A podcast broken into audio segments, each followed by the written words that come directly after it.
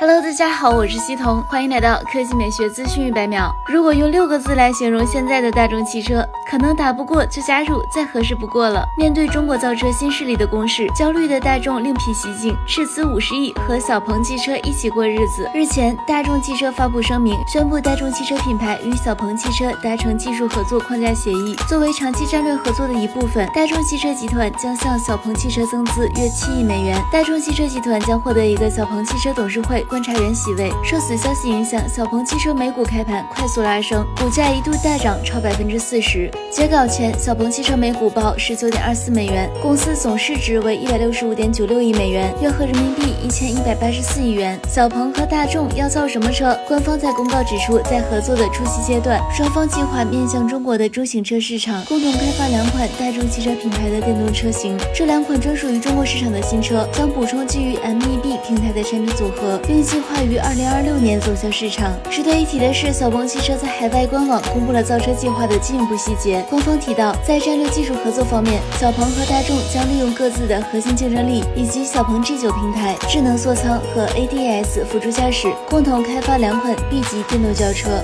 小鹏汽车集团董事长何小鹏还在微博上晒出了与大众汽车集团董事长兼首席执行官的合照，并表示期待大与小的携手，将最好的技术、最好的产品、最好的品牌。带到全球。好了，以上就是本期节目的全部内容，我们下期再见。